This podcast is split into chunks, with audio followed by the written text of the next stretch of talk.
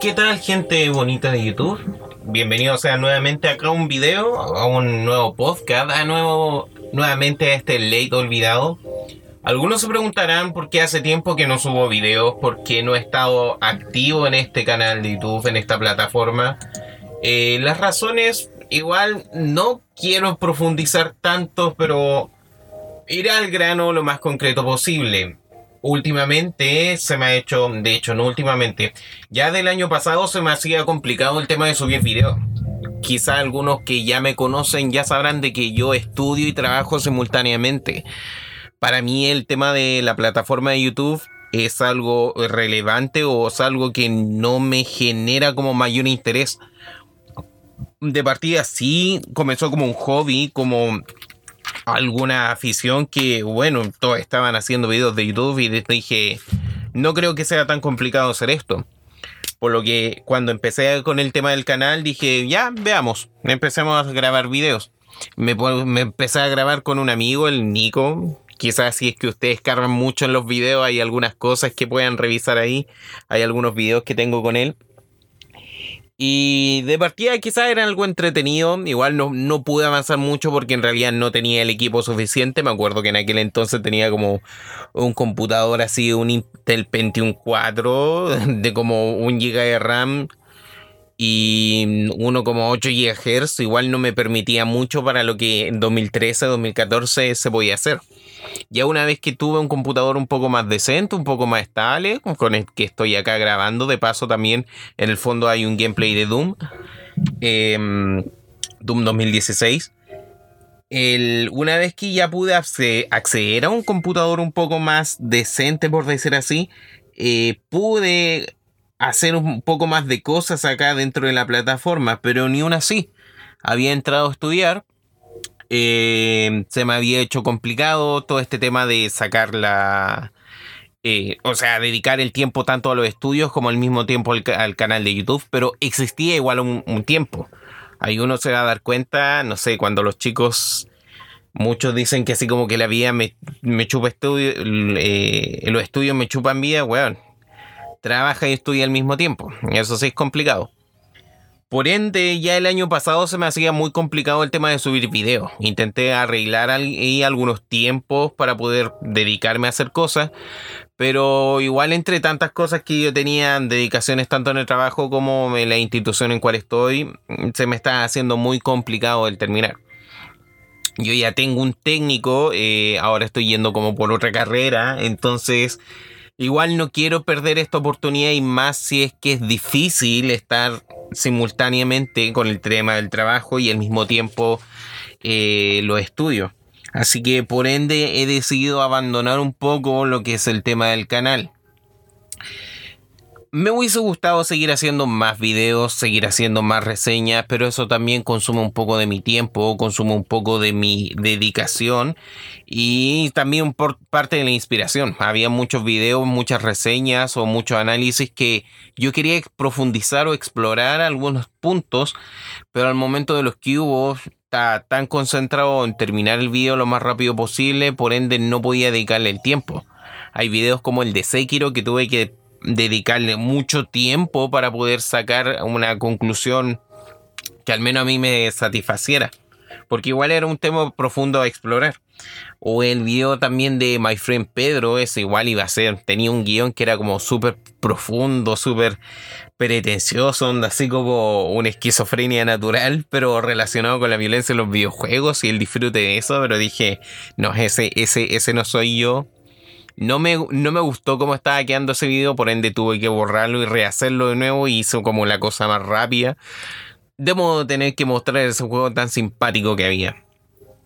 Entonces por eso últimamente como que se me ha estado haciendo muy difícil. De hecho, los únicos dos videos que siento que de verdad me gustan de, la, de los que alcancé a hacer el año pasado fueron el de el concurso de Betalento, que aún así igual podía haber explorado más cosas relacionadas con el tema de los One Bandam, que son todas estas personas que un solo tipo se, se dedica a desarrollar un videojuego indie completo, lo que es más peludo que la concha de su madre. Onda, me da lata ver así proyectos porque como que tuve un juego indie que va a ser, está siendo hecho por una persona ya muy la raja y todo se ve el juego, pero tenéis que cachar que se ve los juegos recién lo vaya a jugar en 8 a 10 años más. Ahora mismo hay harto, eh, están discutiendo harto. Um, hay un fine game que me encanta mucho ver los avances que el todo esto tiene que ver con el mundo de Mega Man, el Mega Man X Corrupted. Eh, se ve como una suerte de Metroidvania relacionado con lo que es Mega Man X, pero bueno, el juego el compadre lo está desarrollando como del 2010.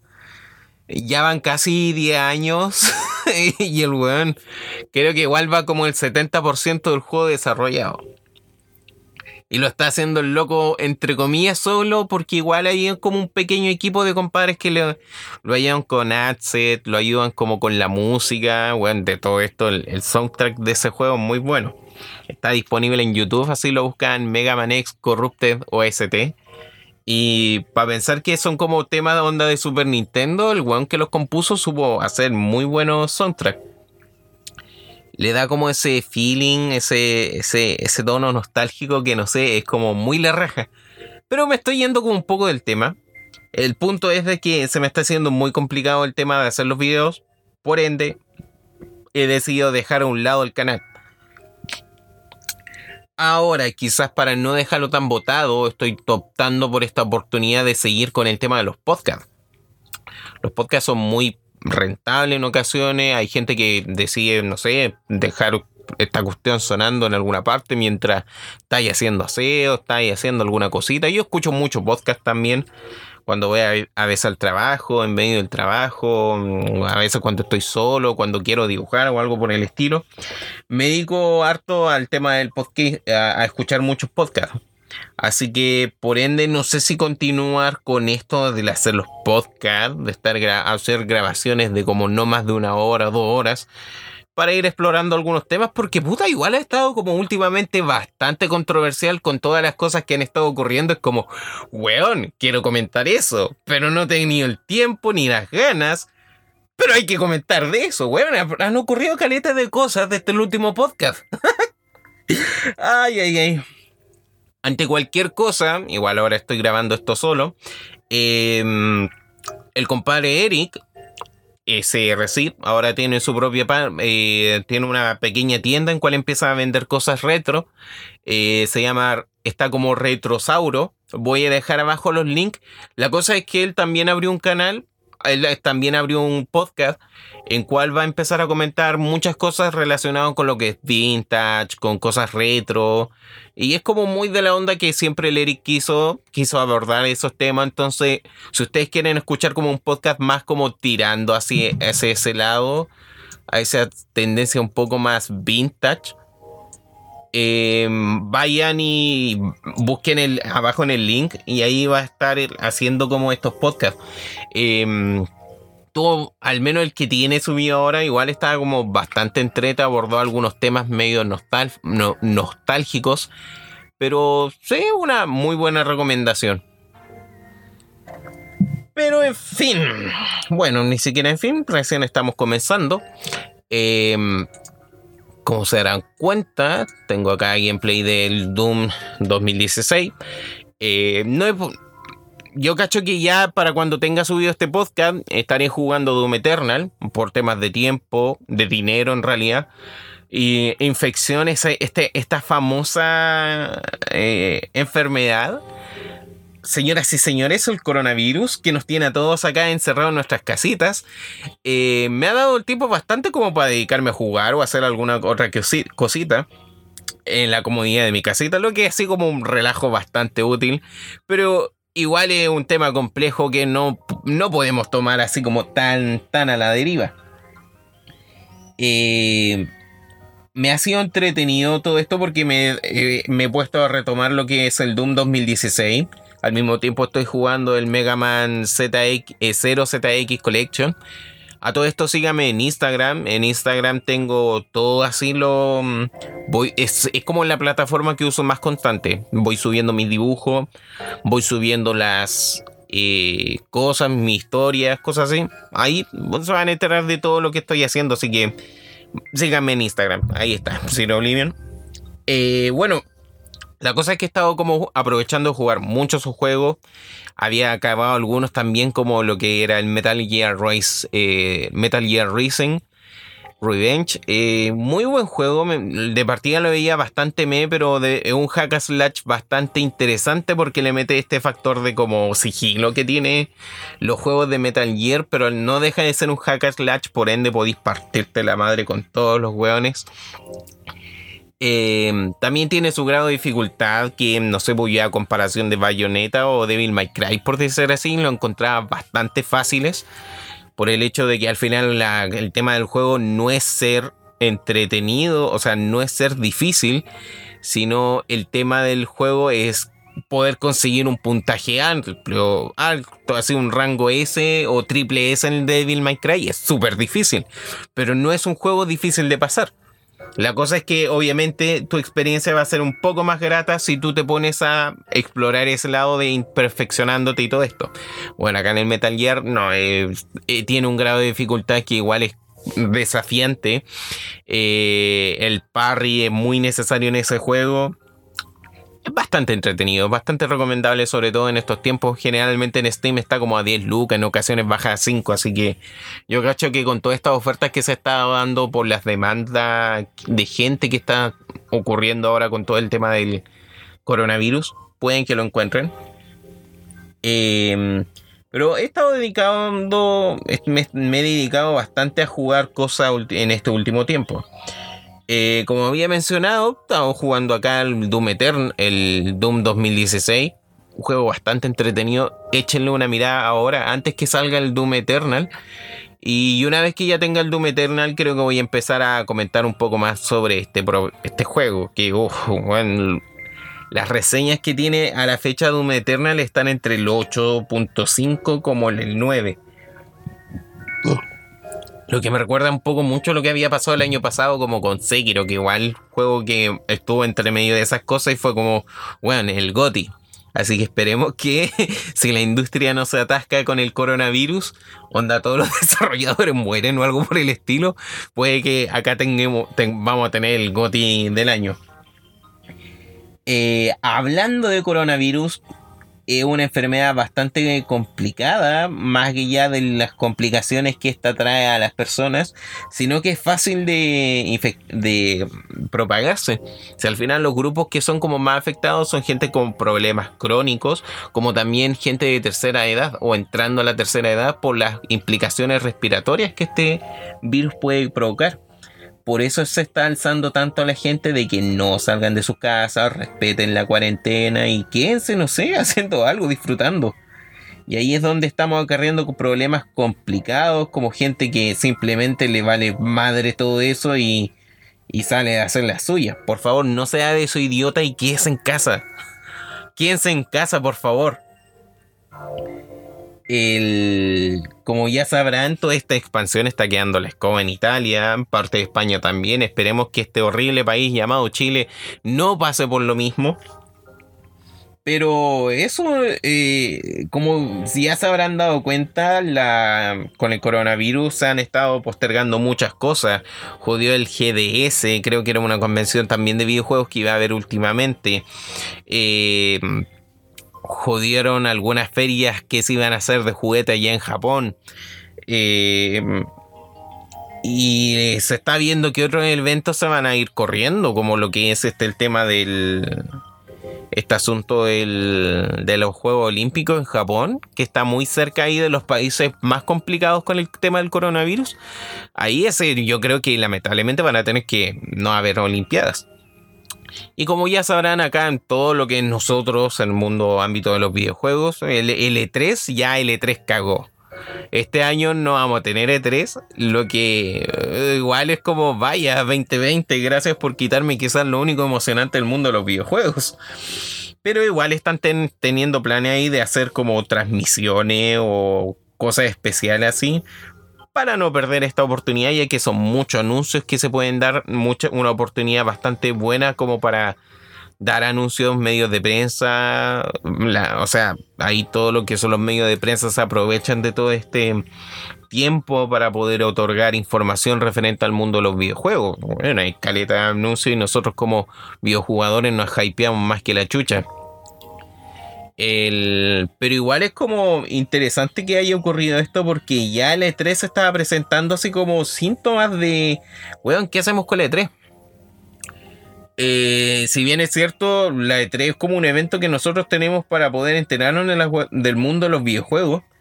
Pero ahora si yo me quiero enterar de algo, no sé, voy, busco tarreo y me aparecen todas las noticias ahí. Abro mi Instagram, no sé, sigo estos locos de Control VG, como un canal chileno que salió también de medio de prensa acá, bastante interesante. O Leven Up, no sé, tu medio de prensa favorito.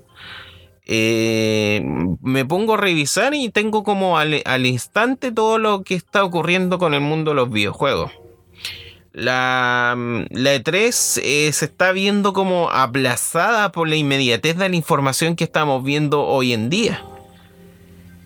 Yo puedo ver un canal de YouTube o algún medio de, prensa así online, fácilmente me llega la información. Por ende, ya no es como tan necesario el tener que arrendar un espacio para tener que darle una tribuna a diferentes empresas para que generen, eh, empiezan a exponer. Igual es como complicado eso porque al fin y al cabo, no sé, para alguna empresa era un gasto complicado el tema de ir a la E3 y ya era algo que se venía viendo con la salida de Sony, con la salida de otras empresas que ya no querían exponer dentro de la E3 porque les parecía igual un gasto innecesario para lo poco y nada que en ocasiones podían presentar. Eh, igual era un tema complicado porque no sé, hubo un tiempo en la que Nintendo, Nintendo hacía como las presentaciones muy en la raja en un año así cuando Nintendo presentó, ¿cómo se llama esto? El, el Twilight Princess. Y bueno, todo el mundo quedó así como extasiado porque Miyamoto con el espada y el escudo, eh, la música, el tema de Zelda así como muy épico, mientras de repente veíamos un Link montando Epona o al caballo de turno, no sé, nunca terminé eh, Twilight Princess.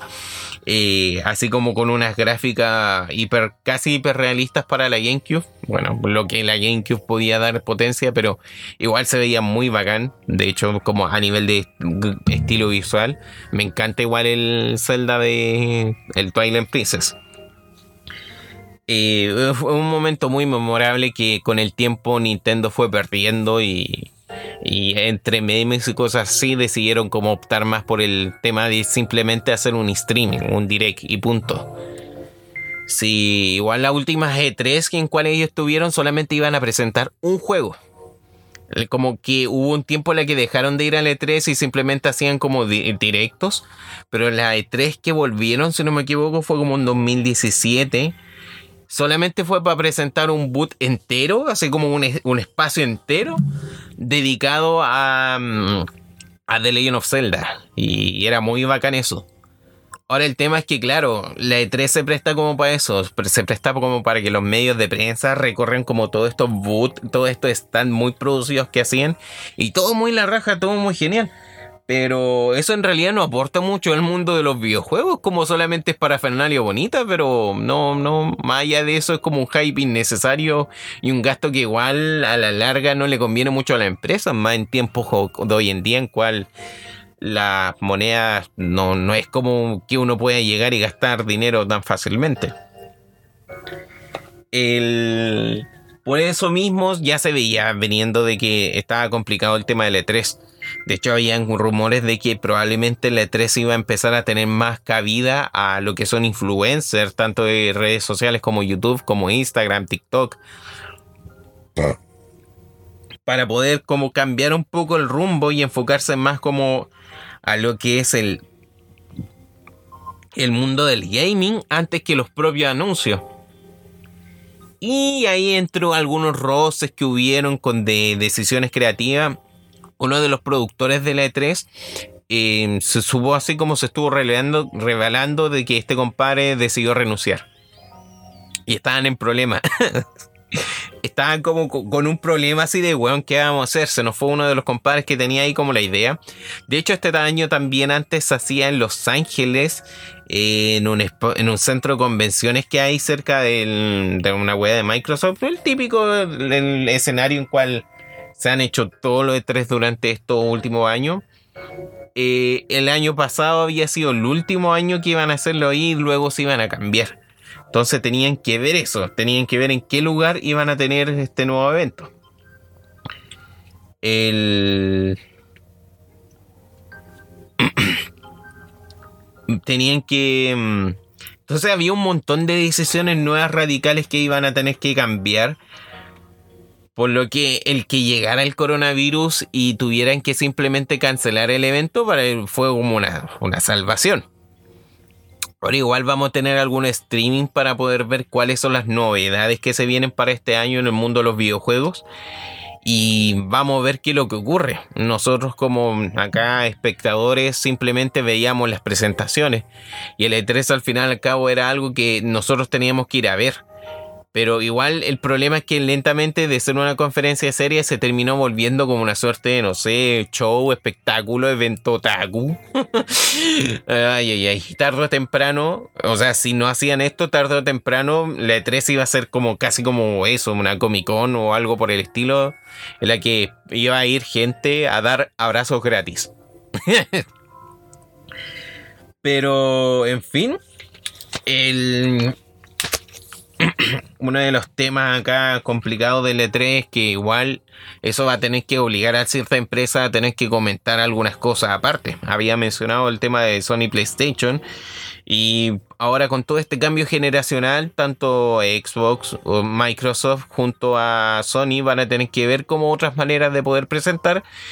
Y eso nos lleva a lo consiguiente que ocurrió esta semana, algo bastante relevante y al mismo tiempo bastante tedioso ya que se presentó la se dio la presentación de lo que vendría siendo la PlayStation 5, pero más allá de presentar la consola y presentar lo que vendrían siendo los juegos, la, la forma de la misma consola y algunas cosas que al retail y al consumidor promedio le interesaría, simplemente fue como una demo técnica sobre explicarnos por qué PlayStation 5 tiene la tula más grande a comparación del resto de las consolas. Y fue entre un montón de palabrería que simplemente detalles técnicos que la persona promedia no entendería. Bueno, yo tampoco entendí muchas cosas.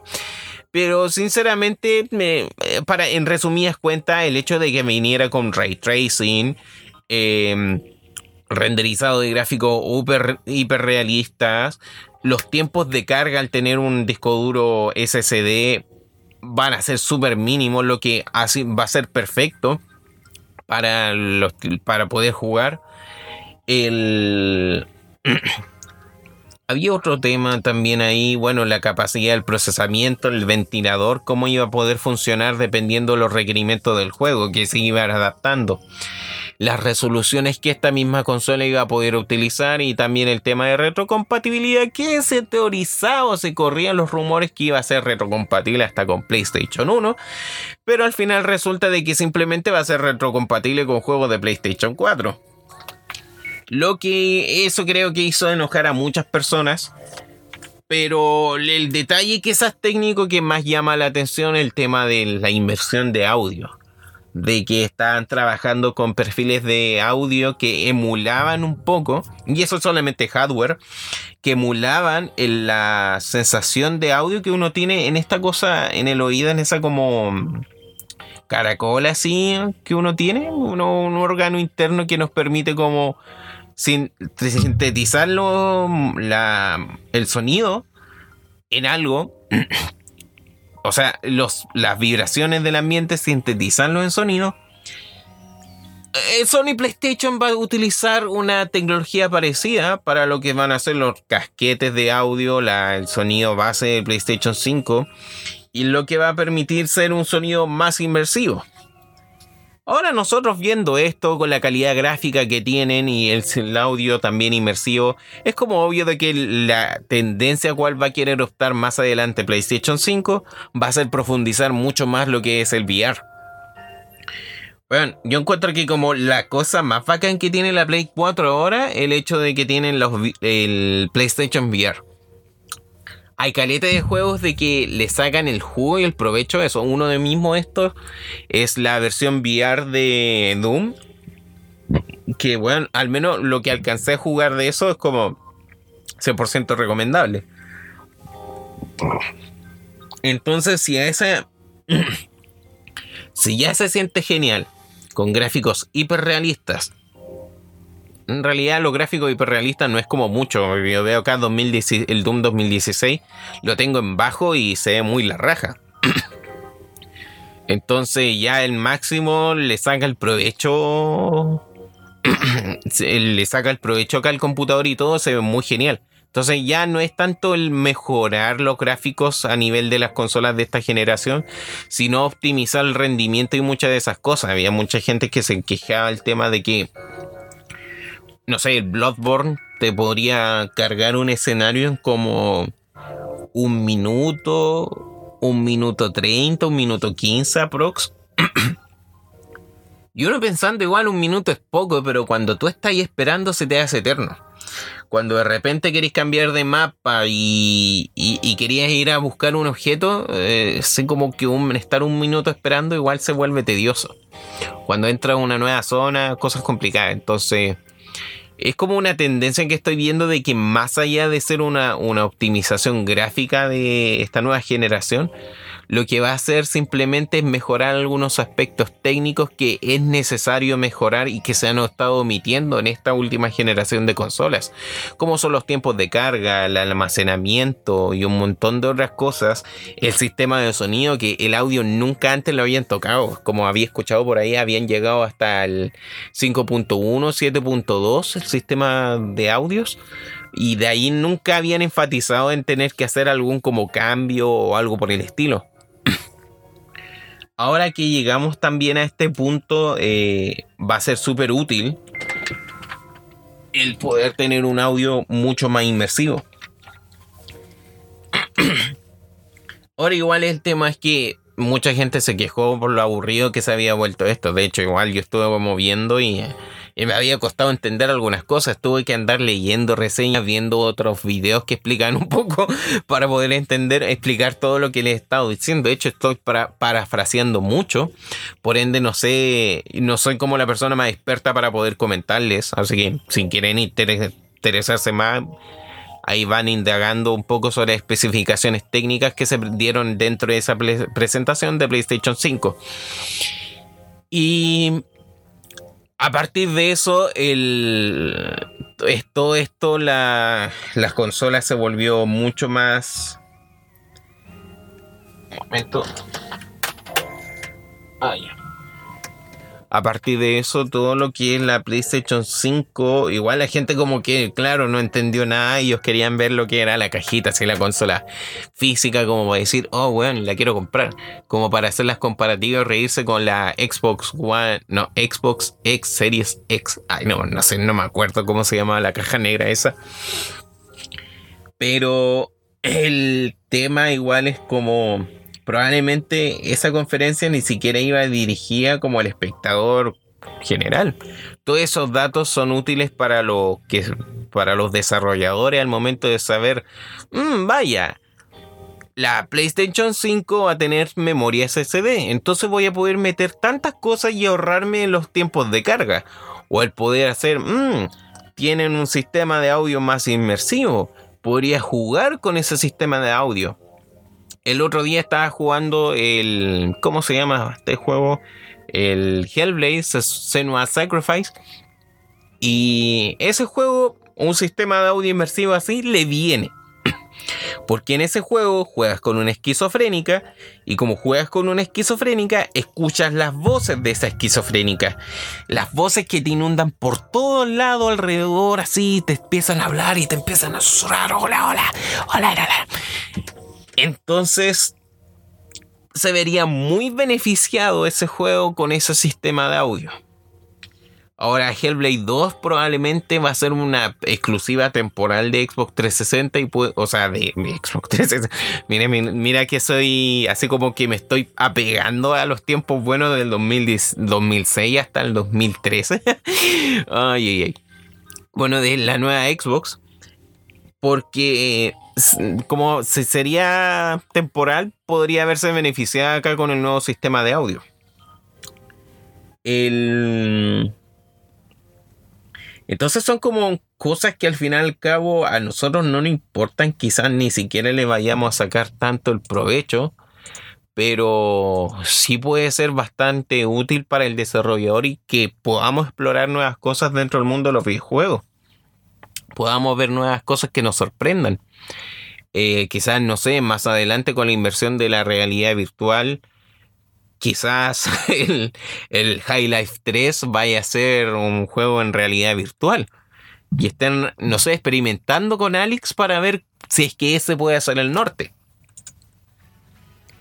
Pero ya para igual cerrando el tema, la PlayStation 5 debería haberse podido revelar durante el periodo de la 3. Pero como no va a estar el evento, tenemos que ver qué es lo que va a ocurrir referente a conferencias y presentaciones. De hecho, en la GDC o algo así, también se quería presentar la PlayStation 5 con todo este tema. Pero no se pudo porque se canceló. Yo creo que en ese eh, ahí van a hablar un poco más a profundidad de todo lo que se comentó en ese streaming. El todo este tema de mm, ya el cambio generacional igual a mí me llama la atención porque es como ahora que se revelaron los stats están tanto las especificaciones de PlayStation 5 y al mismo tiempo de la Xbox Series X. me llama la atención porque la gente dice, oh, bueno, no, no, sí, mira, la, la, Xbox es mil veces mejor porque tiene 12 teraflops y la PlayStation 4 tiene 5 tiene 10 teraflops. Y en realidad yo estaba viendo así las especificaciones. Y sí, la Xbox es, se ve mejor técnicamente. Pero prácticamente son la misma wea. Están por ahí. Y aún así, para el cambio generacional también que se viene, la nueva evolución de, de tecnologías que se viene, el PC lo más el PC va a superar eso fácilmente. Entonces no es como un gran avance, o bueno, sí, igual un avance acuático, pero igual después vamos a estar como, igual vamos a tener aquí el PC y va a ser mil veces mejor.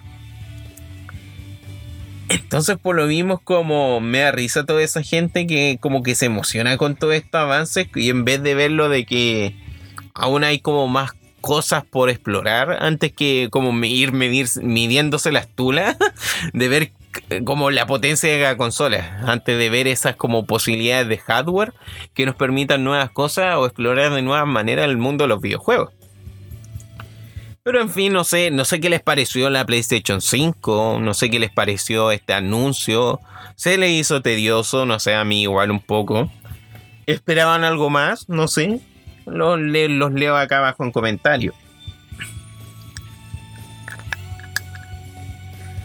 Pero para ya ir continuando con los temas que tenía previsto cubrir. Eh, esto igual es una yeyita que como digo, me la he estado guardando bastante muchos de mis amigos saben un poco de mi opinión. Pero en el verano fui a ver Sonic the Hedgehog, esta película animada que tanta controversia provocó por parte del estudio Paramount. Eh, y usó mucho ruido el año pasado por el tema de por el tema de, del diseño horrible que tenía Sonic. Después se presentó este otro tráiler algunas personas les convenció, algunas le encantó, otras no mucho. Yo era del parte de como no, no, no sé, no me convence. Y bueno, tenía a Jim Carrey que a lo más a la personal como es lo mejor de la película. Pero apareció la película, la gente la fue a ver el cine, ah, en, rompió en taquilla.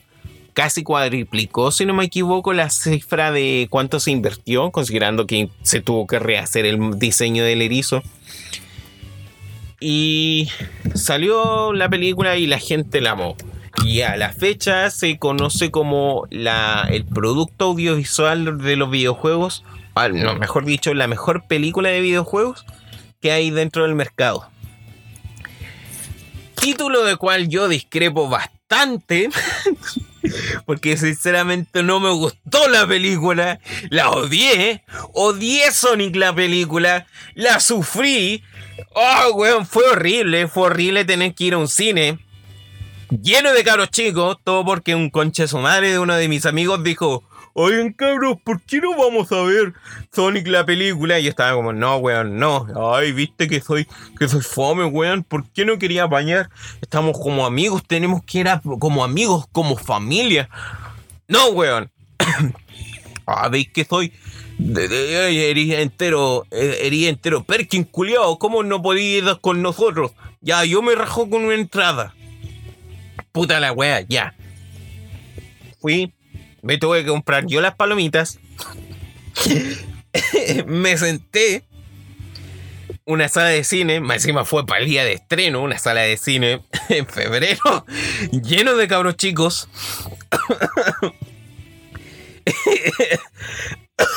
lleno de cabros chicos por todas partes, balbuceando, hueviando con el celular, y de repente empezó la, película y todos los cabros chicos sin ninguna pico idea de quién rayo era Sonic. O sea, tenían a lo más ya. Yo creo que sus referencias eran los videos pop hispanos que hay en YouTube sobre Sonic y algún otro que, ¿Qué otro creepypasta? No entiendo por qué Crista los cabros chicos saben tanto de creepypasta, weón. El otro día estaba hablando con mi sobrina y estaba hablando mi sobrina con otros amiguitos y de repente estaban hablando como weas de creepypasta y yo como que me metí pregunté, oigan, ¿y dónde ven esa weas? Y, y a mí me empezaron a decir, no, es que, es que cuando tomo el celular de mi mamá me pongo a ver como videos de terror y cosas así. Igual un pendejo de no más de como 7, 8 años viendo weas de terror. Oigan, si van a ser papás, si van a ser papás, por favor, no hagan esa wea, no hagan esa wea. Si bien es cierto, nosotros cuando los chicos igual igual, no sé, estábamos expuestos a ciertas weas violentas, no sé, pues jugábamos Mortal Kombat, jugábamos, no sé, yo era de como jugar un Real Tournament, el Doom, el clásico. No estábamos tan expuestos, yo que recuerde, a esas weas. O sea, si tú ibas a jugar Mortal Kombat, era como con el tiempo que te restringía tu mamá en la Super Nintendo y después te cortaban la wea. O con lo que iba ya, lo que te alcanzaba a ir a gastar fichita dentro de la lecera. O sea, dentro de algún local de, juegos de arcade. Pero no es como esa wea de que los cabros chicos literal están todo el puto día con el celular en mano viendo wea. Ahora sonaré muy viejo, muy boomer de mi parte, pero no lo veo tanto así como, ay, ¿por qué estos cabros chicos ven esta wea? Sino porque no sabemos qué consecuencias van a tener eso después. Cómo eso les puede perjudicar un poco su visión de cómo se hacen las cosas en este mundo. Pero para no salir del tema, fue un, calvario tener que ir a ver la película lleno de cabros chicos. para después empezar la película, empezar Sonic. Y ver de que ya es como, weón, parte así como, oh, ustedes se preguntarán por qué estoy haciendo, por qué estoy arrancando. No, weón, no me pregunto. Sé de que Dr. Eggman es el villano y sé de que simplemente te quiere destruir porque le está arruinando los planes. Entonces, llegar ahí y de repente te meten como como una historia de inicio en la que ya se ve Sonic corriendo con la puta música del, del Sonic, el Sonic Manía. Yo creo que ni siquiera pagaron, así como por los derechos de la canción le dijeron al desarrollador, oye loco, a ti que te gusta hacer weas fan game para, para Sonic, ¿te rajáis con la canción? Sí, sí, weón, yo creo que ojalá mi sueño húmedo es ver algún día en el cine la película de, de Sonic. Sí, sí, yo amaría, yo me voy a masturbar en el cine si es que algún día veo la película de Sonic. Perfecto, nos ahorramos millones en tener que producir un tema musical para esta secuencia. Y listo, cobremos un poco de fanservice. Bien, bien, bien, le hicimos Paramount. Puta la Llegó este momento en la que aparece así como Sonic chiquito corriendo. Y de repente llega, aparece un personaje Garra Feroz, Garra Veloz, no me acuerdo cómo se llamaba, pero aparece de que la mamá de Sonic es un búho. Weón, un búho. Weón, un búho. ¿En qué parte? ¿En qué parte? ¿En qué juego mencionan de que es un búho? Sí. se supone que igual como que no tiene un lore definido. Pero en ese caso, no lo metas. No hagas una mención. Y más encima, es chistoso porque Sonic se ve como muy cartoon. De repente salen unos Uganda Knuckle, también muy cartoon, muy el diseño de Sonic, ¿no? Que, este que tienen. Pero el búho se ve como hiperrealista, así como weón, como, no sé, como sacado cualquiera de estas películas live action de, Disney, así. Es como muy contraproducente. Por último, dicen hecho al, al búho como el estilo de Sonic. Y eso es como todo lo que nosotros vemos del mundo de Sonic, porque el resto son las interacciones fomes que tiene Sonic dentro del mundo de lo humano. Y ya ahí vemos a este otro actor, vemos al Dr. Robotnik, vemos a todos nuestros personajes favoritos del mundo de los seres humanos que nos encantan de acá de Sonic, porque claro, Sonic se compone de fanservice, fanfic, eh, fan character y todo lo que esa mierda que nosotros podemos ver en DeviantArt relacionado con Sonic. Más encima es chistoso, sé que no debería que estar contando esto, pero es chistoso de que. es chistoso de que, bueno, yo ya iba con una predisposición a odiar la película porque antes está. Al día anterior era San Valentín y bueno, está eh, con mi pareja, estábamos intimando. De repente teníamos el, el Etcétera TV. Y, y de repente empezaron a dar Sonic y empezó el intro. y el intro me cagó un coito. En la canción Go That Fast me había cagado un coito. Tanto a mí como a mi pareja. sé que es una weá que no debería que estar contando acá, pero es para que para que se pongan así en mi, en mi, en mi contexto. En la que yo ya iba con una predisposición a odiar la película. Pero ya para no dar tantos rodeos de lo que fue mi horrible experiencia de estar en el cine a ver la película de Sonic. De hecho me dio risa porque igual esto es algo que pueden, no sé si algunos amigos pueden, pueden corroborar. Pero yo estaba en una butaca, que estábamos como al final. De repente cacho que en la butaca del lado, un cabro chico se para. se para y queda como parado así, pero entre los dos cuestiones para poner las manos. Yo lo miro, el niño me mira, yo me lo miro, me, echo de hombro así para atrás y el niño me mira con los ojos grandes y yo como ¡Ah! y el cabro chico grita fuerte en el cine ¡Ah! Weón, me da risa porque habían, habían como andaban papás andaban papás de los cabros chicos que weón había una señora al frente que estaba jugando los Sims yo estaba enojado. Yo tenía palomitas. Me tuve que encima comprar palomitas y weá. Y se lo está tirando la gente. sé que una de ubicadez de mí, pero weón, había muchos cabros chicos llorando, había muchos cabros chicos hueveando, padres desinteresados, niños jugando por todas partes. ya, pero para ya cerrar este tema de, todo lo, lo horrible que fue ir a ver Sonic. ¿Por qué odio tanto la película de Sonic? Porque Sonic sigue la misma puto cliché de todas las películas en la que un animal antropomórfico llega al mundo de los humanos. Tengo tres sobrinas. Tengo tres sobrinas. Por ende, todos estos canales infantiles están todo el maldito día en los televisores en mi casa.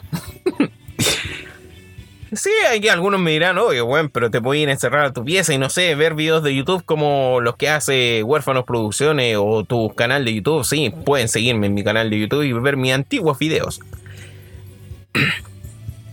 Pero no quita el hecho de que en cualquier momento que yo quiera compartir con mi familia, va a estar el televisor puesto ahí donde dan una serie de películas infantiles, las cuales algunas son bastante entretenidas, debo que aceptarlo, me gusta ver algunas películas de niños, y otras simplemente son mierda mediocre, como lo son los pitufos, como lo fue Hop, y otras tantas películas así, no sé, weón, la, la ardilla la sufro.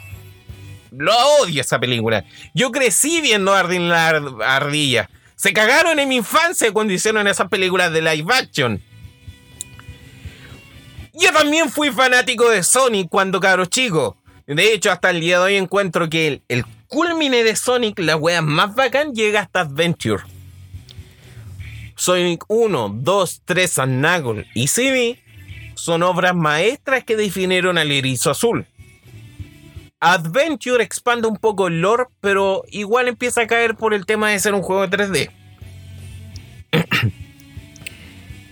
por lo que crear un juego de una película de Sonic, el cual se basa con el mismo cliché de un tipo, encuentra un animal antropomórfico, lo ayuda y de repente el malo de turno intenta acabar con él, se me hace horrible y tedioso.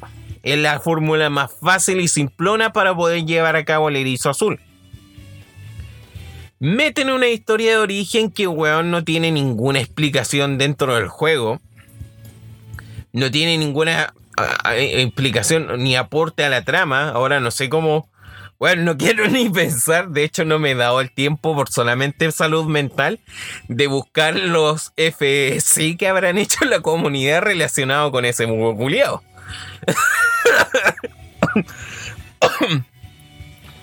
por ende, el tema de, no sé, no haber hecho perfectamente la película de Sonic podía haber sido una película animada en la que viéramos a Sonic con sus otros personajes intentando acabar con Robotnik. La serie de Sonic Boom de partida partió penca, pero con el tiempo fue siendo bastante meta y una historia bastante entretenida. Hay ciertos elementos que no respetan en Sonic porque, uno, si bien es una historia de origen, a Sonic lo hacen como un daddy issues, un family issues, un weón de que, oh sí, yo soy muy genial, pero no tengo una familia. y eso como que caga todo un poco la personalidad de Sonic porque si bien cierto, en tanto las series como en la historieta y en otras cosas de Sonic lo hacen ver como un weón choro en cierto sentido, en un, en un cabro así como pasado a la punta. Igual Sonic no es un personaje muy, muy entrañable, no es alguien con quien alguien debería sentirse identificado. Pero el weón tenía esa personalidad marcada de ser un weón así como bastante irreverente, así como bastante burlesco. Y no la tiene, es como un weón que todo el momento está en, peligro y a veces saca este super power up que de repente hace un saguarudo y detiene todo el tiempo. y corre así. Y es como, eh, al final, como digo, Sonic la película para mí es ¿por qué la película? ¿Por qué si Sonic tiene ese poder no puede hacer X cosa? ¿Por qué Sonic tiene una mamá búho? ¿Por qué Tails sale al final? De hecho, son como tantas preguntas que me hace ver. Me hace pensar, weón, ¿cómo era la película antes que le hicieran ese cambio de diseño? y hay algo que me molesta porque la gente como que ama la película, pero no sé si que lo que están amando el diseño nuevo de Sonic y por eso se sienten complacidos o simplemente eh, la película, no sé, es mediocre, pero los, los complace. Y eso me lleva a pensar, no sé, si al final el cambio del diseño de Sonic fuera el mismo, el, el, anterior, el Sonic feito, y la película sigue siendo la misma, ¿la van a odiar solamente porque tiene un Sonic feo? Entonces eso es como un tema que me incomoda relacionado con todo eso. De hecho, yo puedo ver así como cuáles fueron las direcciones que tomaron y que simplemente cambiaron el modelo y renderizaron nuevamente la escena.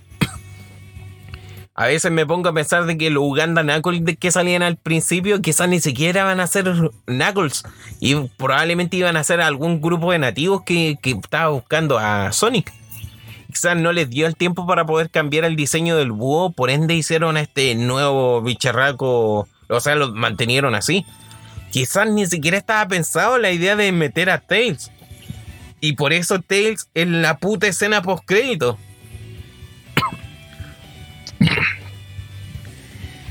Por ende, igual la película de Sonic me causa mucho.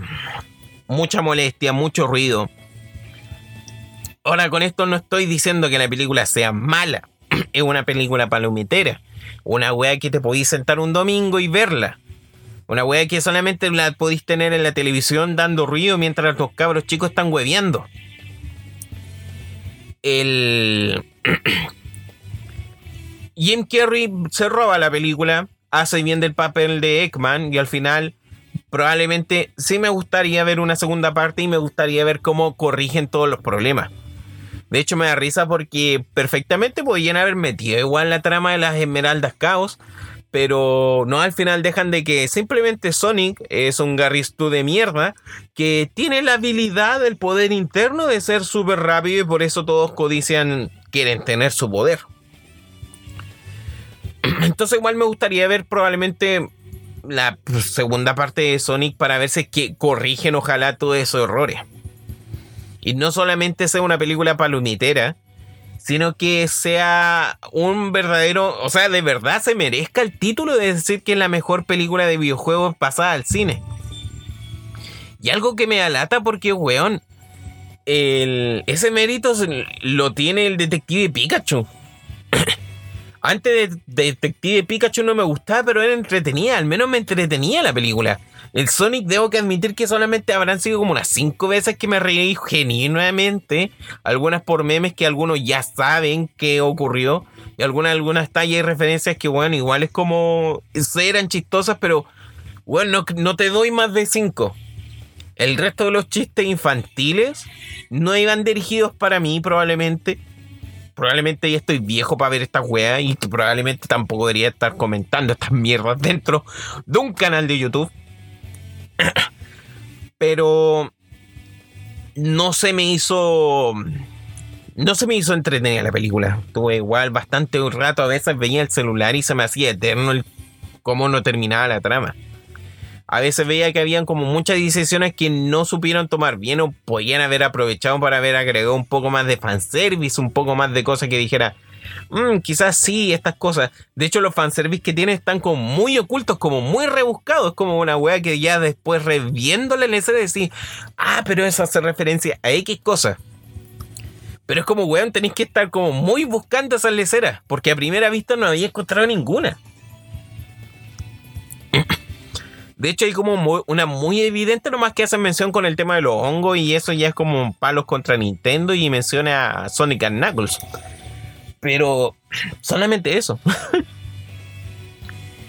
Al punto que quiero llegar, Detective Pikachu mil veces mejor película. Y es porque un tema de que es simplemente una historia lineal de un spin-off referente al mundo de Pokémon.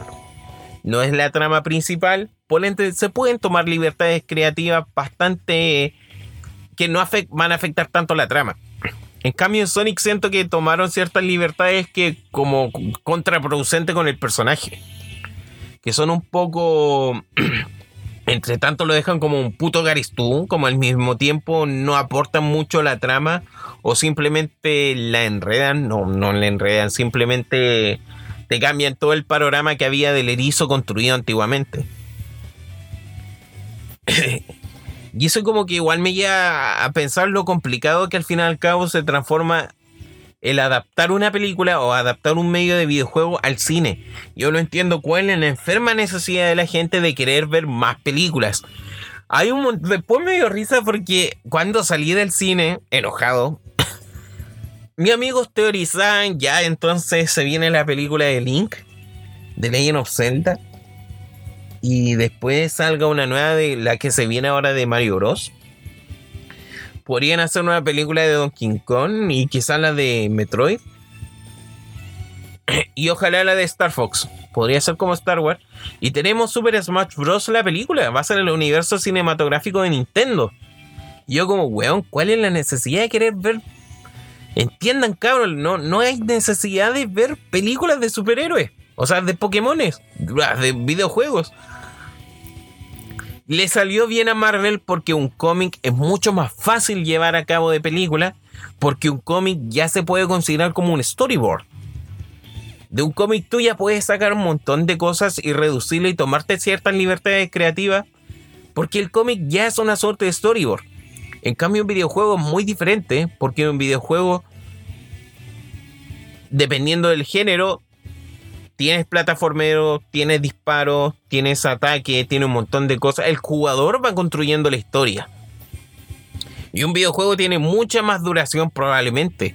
Un cómic generalmente te lo podéis, no sé, una saga entera de cómics te la podéis leer eh, prácticamente en una o dos horas. Por ende, es fácil poder reducir. Si quisieran hacer una película calcada un cómic, es fácil eh, hacerlo. De hecho, ahí tenemos un poco a lo que hace Zack Snyder, que Zack Snyder literalmente calca los, los cómics para poder hacer sus películas. Pero el problema es que calca todo lo, el aspecto visual del cómic para poder aprovechar eso. Pero no le saca, no explora el guion de los mismos.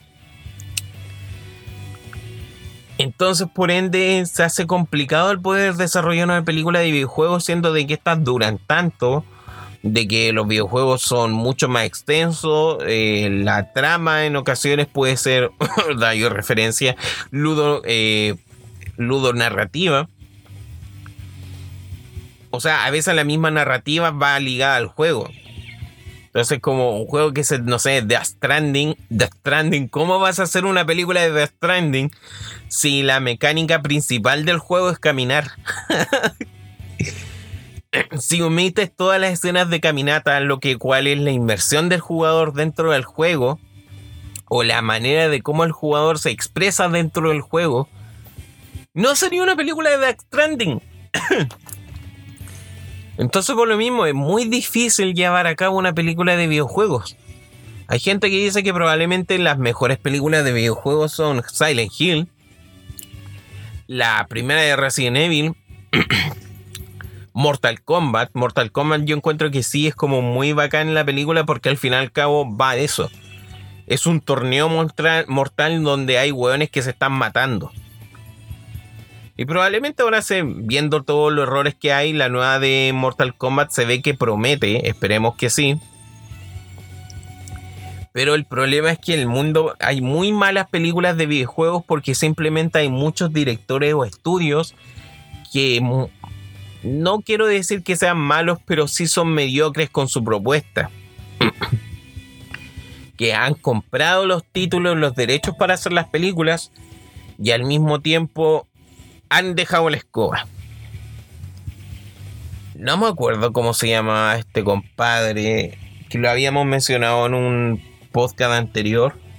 Pero este weón ha comprado miles de licencias em, para hacer películas de videojuegos y hacer weas miserables, nefastas. Eh, y es que también hay como un largo historial, no solamente de Mario Bros. Hay caleta de películas que son súper malas de los videojuegos. Está Hitman, está el Doom, la película de Doom donde sale la roca que hace como muchas referencias al, Doom 3. Pero ni una así respeta como los temas de esto, de las películas. Entonces por eso es como hay muchas películas malas de videojuegos, por ende la vara está muy baja para que cualquier cosa buena e interesante que salga va a quedar siempre así como muy bacán. Por eso igual probablemente la película de Sonic destaca mucho porque hizo muy poco para ser destacable. Y ahora sí quedó bacán, quedó como, weón, la mejor película de los videojuegos. Las pelotas, no. Entonces, pero igual yo tengo el conflicto de que al final cada una película son dos horas. Si yo quisiera hacer una película de Legend of Zelda en dos horas no me caería. en dos horas no me caería A Link of the Past. en dos horas no me caería ningún juego de Legend of Zelda. Entonces hay un tema de duración cual no es muy compatible. Debe que ser como una experiencia muy... Un juego como muy simple para poder resumirlo durante dos horas. Entonces por lo mismo es complicado todo este tema. es complicado poder reducir todo este tema de las películas eh, a los videojuegos, lo que me lleva a otro punto. También durante este tiempo salió la tercera temporada de la serie Castlevania, la cual cada vez se está poniendo cada vez mejor. o como me gusta decirle LGTB Castlevania, porque cada vez están metiendo más de esta mierda progre, que tanto a Netflix le encanta. Yo no tengo problema después de todo. me va, al final al cabo, para lo que es el mundo de Castlevania, vampiros homosexuales, eh, lesbianismo vampírico, weón. Eh, ¿cómo se llama esto? Vampiro y la Mascarada, todos estos juegos de rol de mierda, son todo, eh, eh, hacen todo, hablan sobre esta ambigüedad sexual que tienen los vampiros. y en el folclore también se ha hablado mucho sobre eso, ya que después de todo son criaturas que tienen una suerte de eternidad, por ende se les para la raja lo que hacen con su pene o con su vagina necrófaga. Así que para ir explorando más allá de una inclusión forzada, yo veo que simplemente están explorando ciertas cosas que dentro del mundo vampírico se dan. Y agregando esas cosas al argumento de esta saga de videojuegos que ha marcado bastante tiempo. Lo que ha sido Castlevania, la serie de Netflix, abarca un poco lo que era el lore de... no, no abarca un poco. Es directamente el lore de Curse of Darkness. no, Drácula Curse. El primer juego de la saga. Miento, el tercer título de la saga, en el cual jugamos con Trevor Belmont y aparecen tres personajes. Y al mismo tiempo cubre Drácula eh, Curse of Darkness, que ya vendría siendo como una versión de PlayStation 2, que era como una suerte de continuación de lo que era Drácula Curse. Entonces, por lo mismo, ya la saga de Castlevania se ve bastante beneficiada al tener que hacer una serie de acontecimientos dentro de una serie, una serie con temporadas. Porque al tener temporadas te permite explorar muchas más cosas de sus personajes, poder profundizar mucho más con ellos. Weón, con todo lo que está pasando ahora en el mundo, con todo lo que está pasando con los temas sociales dentro de este puto país, con todo lo que está pasando dentro de, o sea, con esta enfermedad culiada que está infectando todo el mundo, bueno, ni siquiera está infectando la misma gente, no tiene conciencia de con cómo tratar con todo esto, hace que al ver personajes como Isaac o Isaac dentro de la serie de Castlevania, sienta más empatía con él, weón. Un culiado que simplemente quiere ser el libertador de la humanidad trayéndole la muerte porque han matado a su maestro y esta misma persona, weón, está armando un ejército de muertos vivientes que va a dejar la escoba. Y se ha jugado Drácula uh, Curse of Darkness, sabrá de que este weón también va a dejar la escoba y va a causar la muerte de un personaje muy querido. Ahora igual veo gente que se queja porque le han hecho como... Eh, ahí tenía el, el meme de Netflix Adaption. Porque en Curse of Darkness, eh, Isaac era un pelirrojo flacucho muy amanerado. y acá lo volvieron un negro así como muy serio. A mí no me causa problema. De hecho, hasta el momento es con el personaje que más empatía tengo, porque lo han estado trabajando bien. Y como digo, esas son una de las bondades que tiene el hecho de hacer en vez de, ¿para qué vamos a estar haciendo películas cuando podemos hacer series? Las series son el norte. Salió The Witcher. Yo nunca he jugado The Witcher. Amé la serie, weón. Está tan bien orquestada que te introducen a Gerald de Rivia, te introducen este medievo en la que, la gente se muere diariamente, ya sea por muerte, eh, no muerte obviamente, ya sea por alguna peste, alguna enfermedad, alguna criatura que se los come. Y a la gente le da igual. La gente está tan normalizada con esta muerte, en este mundo tan crudo, que dicen como, ya, puta weón, me da igual, vamos a tomar. Todos a coin to the Witcher.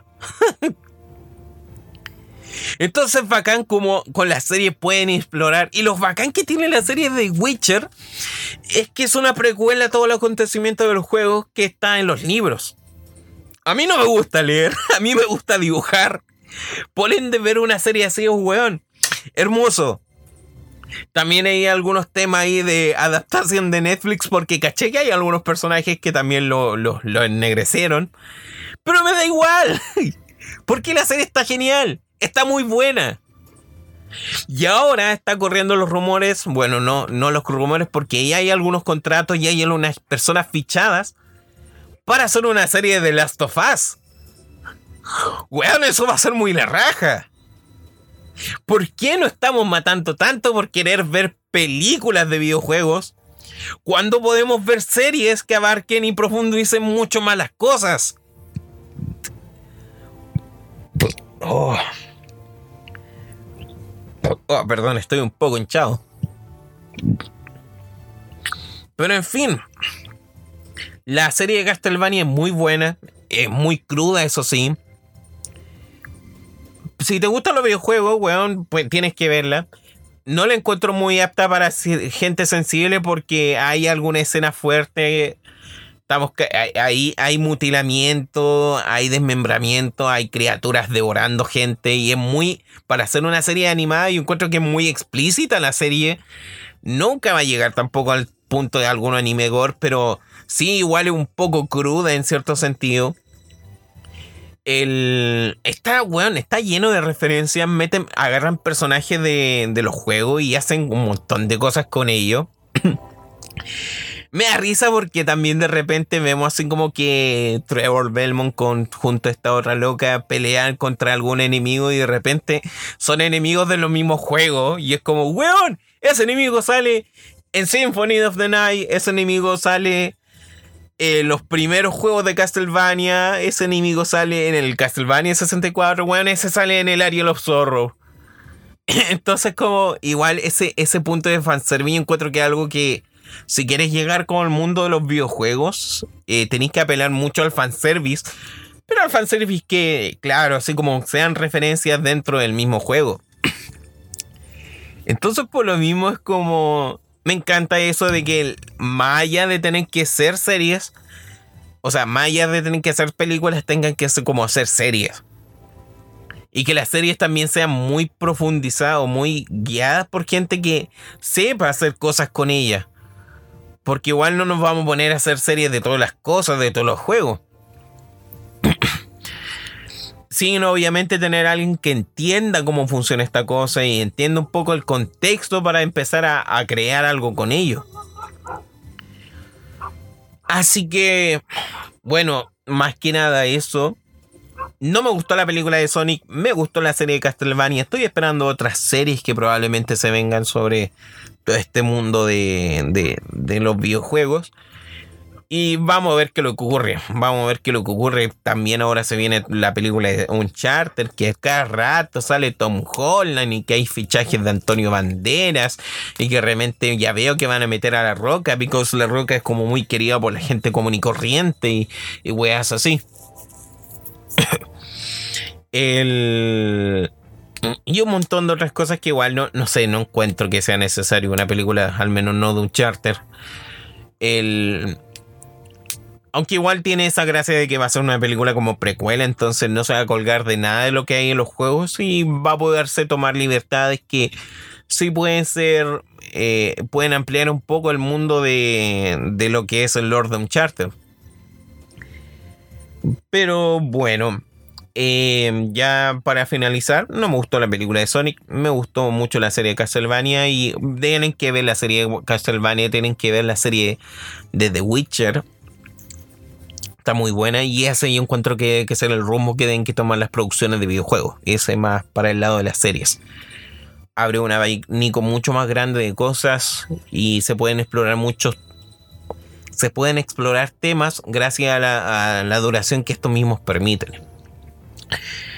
Ya para finalizar, em, no sé si les gusta más este formato de yo simplemente hablando, con un poco de música de fondo y unos videos eh, puede que haga la, opción de retomar esto, de estar hablando a algún otro, aprovechar algún fin de semana para poder estar tomando estos temas. Sí me gustaría eh, retomar los podcasts más adelante. Obviamente estos podcasts que sean temáticos y solamente enfocarnos a hablar un tema todo el maldito día. Y dejar estos late como para estar comentando las noticias, comentar estas cosillas durante que han ocurrido la semana. Así que ya saben, síganme en mis otras redes sociales, compartan esto si les gustó. Y bueno, nos estaríamos viendo quizás en la próxima semana o en dos semanas, quién sabe. Ahora que estamos con toda esta mierda del coronavirus, eh, tengo un poco más de tiempo libre. Así que espero que les haya gustado. Eh, cuídense, por favor, no salgan de la casa. O si lo van a hacer, por favor, eh, tomen las precauciones necesarias. Lávense mucho las manos. Eh, no, si va a toser, cúbrase un poco y por favor cuiden a sus adultos mayores. Tenemos bastantes problemas con el sistema de salud de este país de mierda, como que para que más encima venga un virus y deje la escoba no podemos dejar que esta weá nos caiga a todas las cosas que nosotros estábamos logrando con todo este movimiento social. Así que cuídense cabros, cuídense mucho y nos estaremos viendo pronto. Adiós.